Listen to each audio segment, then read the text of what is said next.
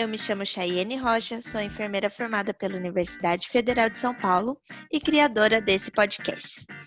Hoje nós vamos falar com uma enfermeira que ela fez uma especialização para ser capacitada de fazer a introdução de um PIC, o catéter central de inserção periférica.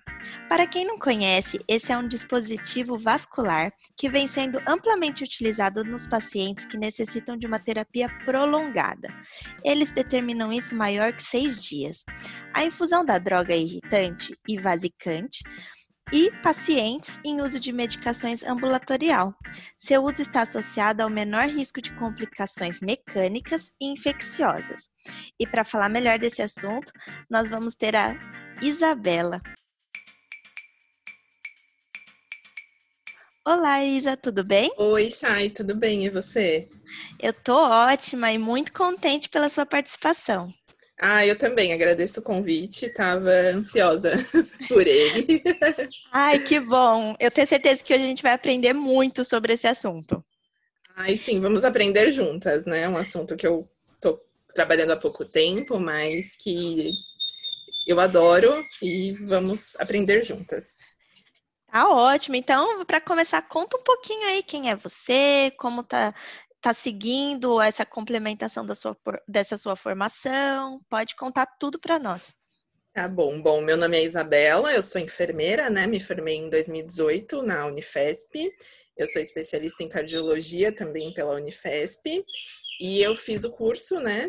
Estou capacitada para passar o catéter de PIC. Eu trabalho em São Paulo, né, num hospital particular, com um público adulto, né? Perfeito. E o que, que te capacitou a fazer esse procedimento, Isa? Bom, é, a gente tem uma resolução do COFEN, né? Ela é de 2001. E para o enfermeiro poder passar o PIC, ele faz um curso de capacitação. É tipo a CLS, o PTHLS. Então, ele é um curso, dura de dois a três dias. Tem uma parte teórica e uma parte prática. Então, você pode fazer esse curso em escolas normais, né? Ele é um curso pago, um valor um pouquinho salgado. E aí, depois do curso, você está capacitado para fazer, mas claro que você precisa ter a prática, né? Porque o curso ele é algo assim momentâneo, você vai ter o certificado. Mas aí no hospital que você trabalha, ou até tem home cares que contratam enfermeiros para passar pique, e aí você vai atrás da sua prática, né? Para realmente pegar a mão do procedimento. E nessa parte prática do curso, foi realmente com uma pessoa? Como que funciona? Porque você falou que é um lugar, uma escola normal, né? Tinha paciente lá, era um hospital. Então, eu fiz o curso, porque assim, o hospital que eu trabalho é, foi, ele me deu o curso, né? Então, foi a empresa que fornece os catéteres para o hospital onde eu trabalho, ela que deu o curso. Como já estava no meio da pandemia, o as aulas teóricas foi feito online, né? Tipo um EAD. E a é. parte prática, a gente teve contato com não é, não dá para treinar em humanos, né? Então a gente teve contato com boneco, com porquinho, essas coisas assim para treinar. Então a gente treina em modelos, né? A gente não treina em pessoas. Só a parte do ultrassom para ter essa questão de visualizar o vaso e tal, aí a gente treina um no outro, né? Mas como o ultrassom não é invasivo, mas não dá para treinar a punção em pessoas. Perfeito. E você consegue contar um pouquinho como que é esse procedimento, por que, que ele é feito, como ele é feito? Sim, então o PIC, né, ele é um catéter central de inserção periférica. Então, a gente vai pegar uma veia periférica, pode ser a cefálica, basílica, braquial, a gente vai analisar qual é a melhor veia, e ele vai ficar com a ponta do catéter centralmente, né? Então, entra na veia perifericamente e vai desembocar lá na veia cava. Geralmente em RN, né, recém-nascidos, o catéter também pode ser passado nos membros inferiores. E aí a ponta dele vai desembocar na veia cava inferior. Então, ele é um procedimento que pode ser feito beira-leito, né? Igual eu passo no leito mesmo do paciente. Geralmente, quando o procedimento é realizado pelo enfermeiro, é feito beira-leito, mas os médicos também podem fazer esse curso e serem capacitados para passar o catéter, né? Aí, geralmente, quando o médico passa, ele prefere ir para o centro cirúrgico, porque eles estão mais acostumados, né? E aí vai para o centro cirúrgico, mas o procedimento é feito beira-leito, tem uma anestesia local, que o enfermeiro também pode fazer, tem uma resolução do COFEM, se eu não me engano, é de 2007. Aí a gente usa a lidocaína 2%, faz uma, um ponto de anestesia, né? Que é subcutânea. Certo. A gente usa o ultrassom para visualizar o vaso, né? Hoje é mais seguro. Muitas pessoas, eu vejo, vi principalmente hospital público, funcionam sem o ultrassom, assim, visualizando a veia. Mas como geralmente ela é um pouco mais profunda, isso dificulta um pouco o procedimento, né? E aí pode precisar de mais pulsões, acabar lesionando o vaso. E como o ultrassom tá ficando mais acessível, né? A maioria das pessoas hoje funciona com ultrassom, o que também é um ganho para a gente, né, como profissional e para o paciente. Com certeza é uma prática muito mais segura. Sim, com certeza. É, Isa, tem gente que faz até curso para aprender a manusear ultrassom e saber o que está sendo visualizado. Foi fácil para você manusear esse equipamento? Olha, para mim a pior parte é o ultrassom, porque assim, a gente, como enfermeiro, a gente está acostumado a né, ver exame laboratorial, ver um raio-x, ver um eletro, mas o ultrassom não está muito presente na nossa prática, né? Então, para mim, foi assim o maior desafio e ainda é porque é muito da, da prática, né? A gente tem que treinar bastante para reconhecer o que, que é uma veia, o que, que é uma artéria, ver se tem algum nervo, né, que circunda o vaso. Então, assim, é muito prática. E para mim, o ultrassom está sendo o maior desafio de todo esse processo, porque a gente precisa treinar muito, né, a nossa visão para conseguir identificar toda a anatomia, né? Nossa, eu consigo imaginar a dificuldade de manusear um ultrassom, porque de fato a gente escuta que as pessoas fazem curso para isso, e aí você uhum. aprendeu a mexer nele só para fazer, na verdade, um outro procedimento. Nossa, eu imagino a dificuldade. E, e a partir disso, você enxergou lá, conseguiu visualizar bem aquela veia que você quer estar tá funcionando. E aí, esse catéter, eh, você precisa fazer algum corte na pele, ou então o catéter mesmo já tem uma ponta como uma agulha que é introduzida? Como que funciona? É, então a gente vou voltar só um pouquinho. É, a gente Perfeito. tem o paciente, sei lá, ele vai receber antibiótico por mais de sete dias, tem uma rede venosa prejudicada, ou é um paciente que vai fazer uma cirurgia, né, vai fazer uma gastrectomia, ele vai ter que ficar um tempo sem receber dieta, né, pelo sistema digestório, vai precisar de uma NPT, que é a nutrição parenteral, então tem todo um, um uma indicação para o PIC, né? Então, antes de fazer o, o procedimento, o enfermeiro precisa saber quais são as indicações, é, quais são as características do paciente, né? Se ele já fez alguma cirurgia, se ele tem algum dispositivo, tipo marca-passo, se qual vai ser, qual a indicação do tratamento, né? Por quanto tempo, sei lá, se ele vai usar o antibiótico por 14 dias, se vai ser para NPT, se vai ser para uma quimioterapia, que o catéter também está sendo usado. Então, antes de chegar no quarto, a gente precisa saber quais são as indicações do catéter. A gente checa os exames do paciente, né? Ver todo o histórico. E aí a gente pega o ultrassom e vai avaliar essa veia. Então tem toda uma questão de educação, né? A gente conversa com o paciente, com o acompanhante, tem um termo de consentimento que o paciente precisa assinar, então a gente coloca, olha, são esses os benefícios, mas como todo procedimento também tem risco, né? E o paciente ele pode recusar, né? Sim. Muitas vezes a gente está ali, vai só colocando, né, demandando os cuidados, mas o paciente pode recusar. Então tem todo esse preparo. Aí, com o ultrassom, eu vou avaliar a veia, né?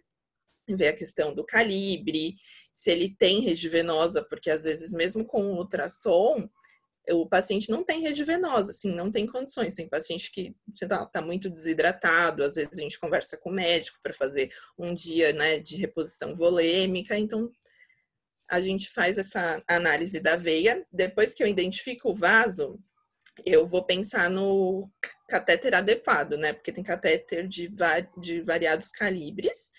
Então eu peço esse material na farmácia e assim o catéter ele tem de vários tipos. E aí tem uns esquemas também que tem diferentes tamanhos, a gente pede o tamanho de acordo com essa medição que a gente faz no paciente. E aí às vezes sobra um pouquinho, né? Então, como o que entra no paciente vai estar estéreo, não pode né, na hora de fixar o curativo, a gente deixa um pouquinho para fora. E aí faz a técnica toda estéreo e tal. Mas acho que é isso. É como se fosse uma cirurgia mesmo. É, mais ou menos. A gente faz beira-leito, mas o processo é todo estéreo, né? Então eu vou degermar minhas mãos, vou me paramentar, vou montar a mesinha, tudo estéreo. E a pele do paciente precisa ser feito um corte na pele ou o dispositivo vai direto? Não, então a gente faz, porque assim, a técnica que nós usamos é a técnica que chama de Seldinger modificada. Então a gente vai funcionar com uma agulha de um calibre menor, é tipo um gelco. Acho que a maioria das pessoas vão entender. Então a gente funciona com uma agulha do calibre menor vai passar um fio guia. Esse fio guia ele chega, ele é mais ou menos do tamanho do catéter. Então depois que a gente funciona, passa o fio guia, aí eu faço anestesia, né, uma anestesia local com a lidocaína 2%. Eu vou passar um dilatador para aumentar um pouquinho o calibre, né? Depois que eu passo esse dilatador, a gente faz um corte, sim, com o bisturi de mais ou menos meio centímetro. E aí a gente consegue ter um, um calibre maior, né? Mas como a punção é feita com uma agulha menor, não tem tanto trauma para o vaso. Nossa, mas mesmo assim é bem, é bem complicado, porque você vai fazer um corte ao qual tem que estar tá abrindo uma pequena parte da veia, né? Sim, a gente faz uma, né, tipo no subcutâneo. É tudo muito novo, porque, né, como falando, a nossa experiência de enfermeiro, a gente não tem, né, essa, não. essa vivência toda. A gente passa no centro cirúrgico, mas, né, algo muito assim, um pouco distante, então tem essa questão de não contaminar, de manusear o bisturi, manusear o ultrassom, então assim é tudo um aprendizado porque vai muito da nossa vivência, né? A gente não tem tanto contato com isso na graduação e na vida profissional depende muito da área que a gente está atuando. Não, e sem contar que você dá um pontinho no final, não dá para deixar preso o, catéter? Não, a gente não dá ponto, a gente não. fixa com o curativo. Quer dizer, tem dois tipos, né? Vai ter o curativo oclusivo, mas a gente usa um dispositivo para fixação que chama Lock. Não sei se é marca, hum. mas a gente fixa ele com um. Ele é um dispositivo secundário ao curativo. Aí a gente fixa com ele. Mas a gente não dá ah. ponto. É, eu não sei o que é menos pior para falar, né? Porque a, a, dar pontos também a gente não aprende na faculdade. Geralmente, quando o vascular passa, eles costumam dar ponto, né? Igual no central.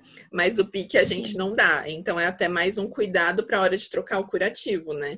Porque às vezes a pessoa não se atenta e pode acabar tracionando o catéter. Isa, aproveitando que você falou do catéter central, uhum. qual é a diferença entre eles?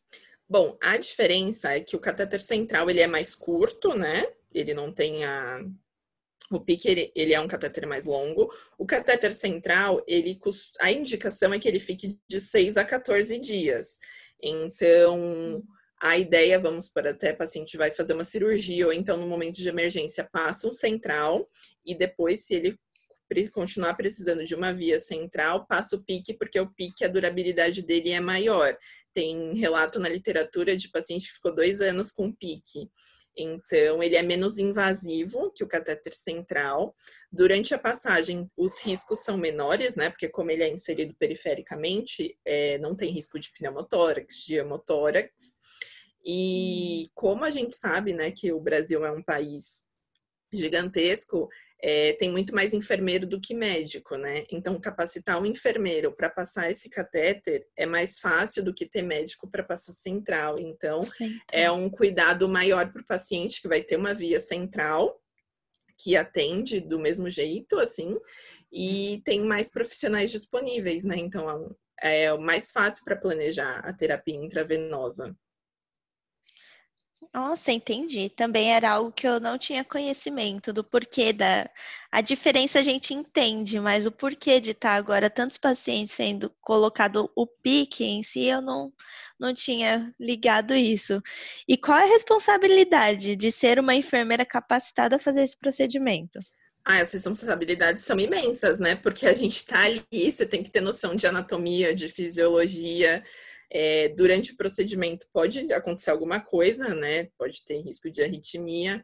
E dentro do hospital que eu trabalho, os enfermeiros do time, né, que a gente tem um time de pique, ele que é responsável por passar o catéter, discutir com a equipe multi as indicações, né, tanto para passar quanto né, para programar a retirada.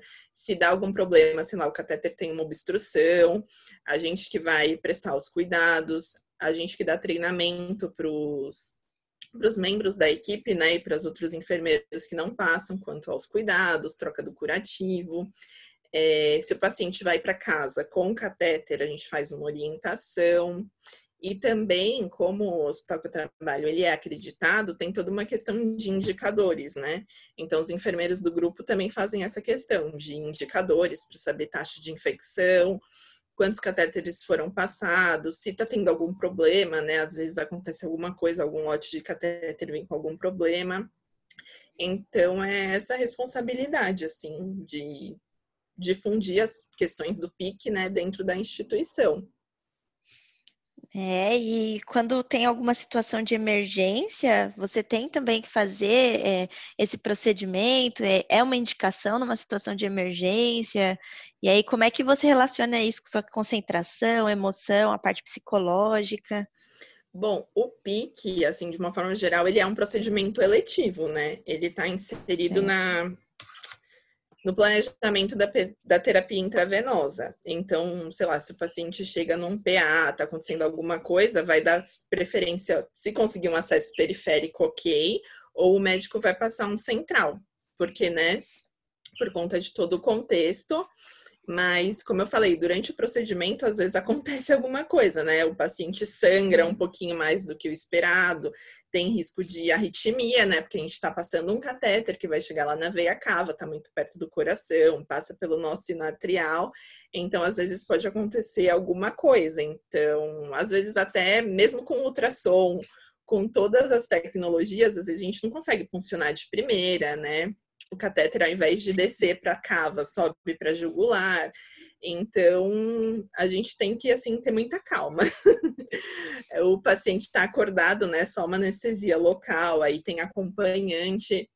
Então, acho que primeiro é ter muita calma, assim, focar no procedimento. Antes de tudo, a gente conversa com o paciente. Eu costumo falar, né? Então, olha, eu vou fazer anestesia, eu vou funcionar, tá acontecendo isso, tá acontecendo aquilo. Eu gosto de falar com o paciente porque eu acho que acalma. Então, é muito assim, ter foco. Ter foco porque para a gente não se dispersar, né? Com tudo que acontece no ambiente. E também nós somos treinados para resolver os problemas, né? Então, se não tá dando uhum. certo, a gente, né, volta é, para o que a gente precisa fazer, o catéter fica para segundo plano e a gente vai atender aquela emergência, né?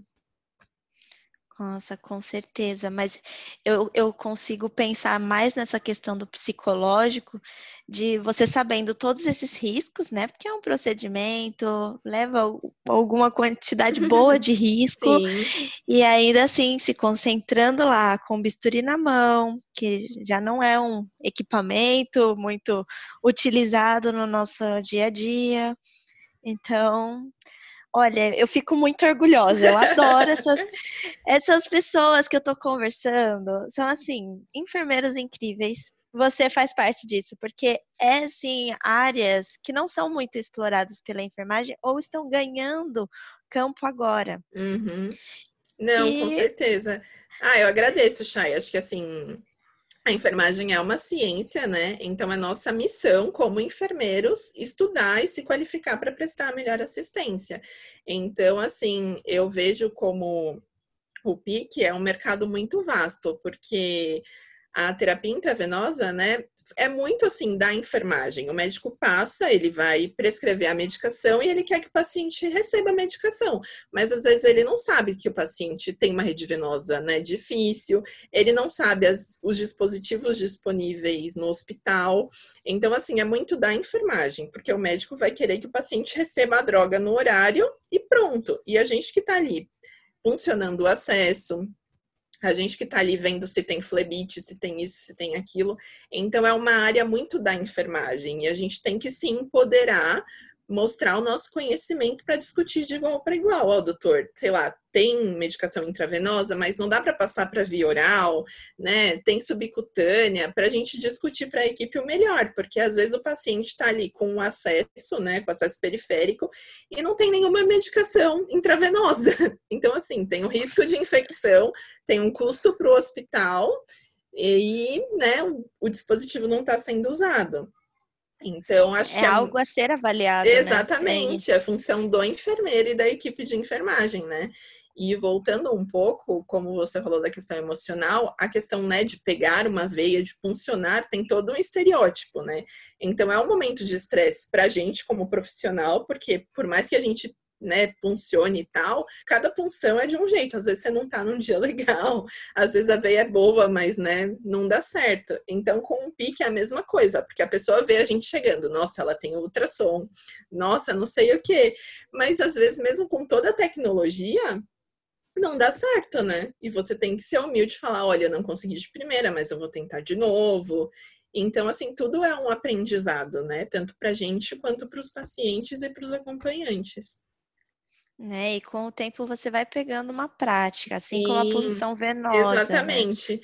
É muito isso. E mesmo assim, depois de anos de prática, tem gente que ainda tem dificuldade em. É, é, normal, o paciente é diferente um do outro. E aí sempre aparece algo que dificulta aquela, aquela punção. Ah, com né? certeza, né? A punção, assim, não dá para saber. Você pode ter puncionado 50 mil pessoas, mas vai chegar uma que, né, você vai errar. E é muito assim, fica toda aquela expectativa, né, do profissional e do paciente. É engraçado, mas tá dando certo. A gente vai aprendendo. E por que que você resolveu se capacitar nessa área? É, você tem, você fala assim, olha, eu fiz por causa disso e eu indico por causa disso? Uhum. Então, o meu primeiro contato assim com o PIC foi durante um estágio extracurricular, né, que eu passei num hospital particular. E assim, eu achava o máximo. Eu falei assim, nossa, o enfermeiro passa, o enfermeiro não sei o que, assim, fiquei encantada. E aí, depois que eu comecei a trabalhar como profissional, eu via, né, tipo, que eu tinha muitas dúvidas quanto aos cuidados, quanto a, a passagem e tal, e surgiu a oportunidade, né, de entrar para o grupo. Então, no hospital que eu trabalho, tenho um grupo, né, de enfermeiros que passam. Surgiu a oportunidade, eu passei num processo, né, entrei para o grupo, fiz o curso, e assim, tá sendo ótimo para mim, porque eu me sinto uma enfermeira mais capacitada, né, tanto para auxiliar, orientar, né, os meus técnicos, a equipe de enfermagem quanto aos cuidados, e porque, como eu falei, é uma área que é muito da enfermagem, então a gente sabe o quanto o paciente não ter quando ele precisa, né, de uma medicação intravenosa e ele não tem acesso, o quanto isso impacta na nossa assistência, né? Tem todo um estresse, porque tem paciente que às vezes é funcionado cada plantão, cada dose de antibiótico, ele tem um acesso. Isso um acesso novo. é, isso atrasa muito a nossa vida, gera estresse para a gente, para o paciente, para o técnico. Então, eu quis muito assim me empoderar para poder prestar uma assistência melhor, né? E a terapia intravenosa, como eu já disse, tipo, tá muito no nosso cotidiano. A gente precisa dominar e saber as indicações para que o paciente tenha um tratamento efetivo, né? E existem outras possibilidades para um enfermeiro que faz parte desse grupo da PIC? Tem, existe sim. Porque igual, o hospital que eu trabalho, a gente tem um grupo, né? Eu não sei ao certo quantos enfermeiros tem, mas tem duas enfermeiras que elas só passam PIC. Então, elas são certo. exclusivas do grupo. Os demais enfermeiros, né, a gente assume a nossa escala normal e a gente pode passar durante o nosso horário de trabalho ou fora do horário, né, conforme a demanda. Se a gente passa depois do horário, a gente tem banco de horas, né? E tem muitas empresas, né, porque hoje o mercado é vasto. Então, assim, tem N empresas que oferecem o catéter de pique e é um espaço que o enfermeiro também pode ter, né? Ele pode ser representante do produto, ele pode dar cursos para capacitar novos enfermeiros para passar o catéter. Tem muitas empresas, igual empresas do ultrassom, empresas que, né, que fazem esses insumos, geralmente a maioria deles contratam enfermeiros, porque sabe que a gente tem uma vivência prática, então a gente vai saber, né, junto com o engenheiro, né, com quem produz essas coisas, produzir um produto melhor que se encaixe, né, na realidade da assistência. Então é um mercado também para quem quer sair da assistência, é um campo novo, né? Hoje em dia tem até pós-graduação em terapia intravenosa. Então tem bastante mercado para o enfermeiro sim nessa área. É, a gente já vem conversando há um tempo aqui dessa questão do representante de vendas, porque muita gente não conhece, tem representante de vendas em todas as áreas na enfermagem, uhum. por conta de serem as pessoas que mais lidam com esses produtos, né? Ah, com certeza. E é algo que a gente não tem, né? Porque igual no, na faculdade, pelo menos a gente teve administração, mas muito focado no hospital. Mas a gente não aprende, ai, tal dispositivo é de tal empresa e ele tem essas características. A gente não aprende isso. A gente usa muito assim, ai, o que tem disponível no nosso hospital e aí a gente acaba conhecendo só aquele produto, quando às vezes tem outros produtos melhores, né? Às vezes até mais barato. Então, não sei, quem trabalha com contas, né?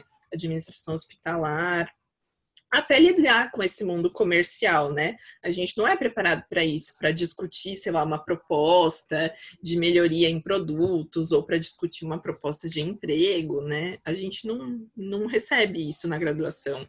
Com certeza não. Eu acho que isso faz parte da vivência. E aqui um pouquinho do podcast também. A ideia é conseguir ampliar a visão do enfermeiro, né? Até para o próprio profissional, que às vezes está trabalhando há tanto tempo naquela mesma área, às vezes já está afim de trocar, mas ele já é especializado, já fez tanta coisa e não vê a, a vasta gama de possibilidades que ele tem, né? Sim, sim. Acho que a nossa formação ela ainda é muito voltada para o hospital, né? E a enfermagem tem, não é só hospital e atenção básica, né? Hoje em dia a gente vê muitos enfermeiros que empreendem, abrem consultório, tem essa questão das empresas que muita gente procura enfermeiros porque, né, tem essa vivência prática, tem formações, especializações. E é um campo assim a ser explorado, né? A enfermagem não é só hospital. Ah, e a gente tem que trazer esse assunto à tona até para que as faculdades mudem né, o currículo, tragam também esses novos horizontes para os profissionais. Às vezes, levar algum profissional que trabalha com isso só para falar meia hora da experiência dele já amplia a uhum. nossa visão de mundo, né? Sim, com certeza. É um assunto bem bacana. Isa, muito obrigada, muito obrigada mesmo. Eu adorei o assunto. É, é, necessário a gente falar sobre isso. A sua vivência é incrível, apesar de você estar tá começando, dá para ver que você tem muito conhecimento. E o que você falou é, é, bem isso. A gente, na área da enfermagem, tem que dominar cada vez mais os assuntos para a gente conseguir mostrar quem somos nós, né? Então, toda a força que a enfermagem tem.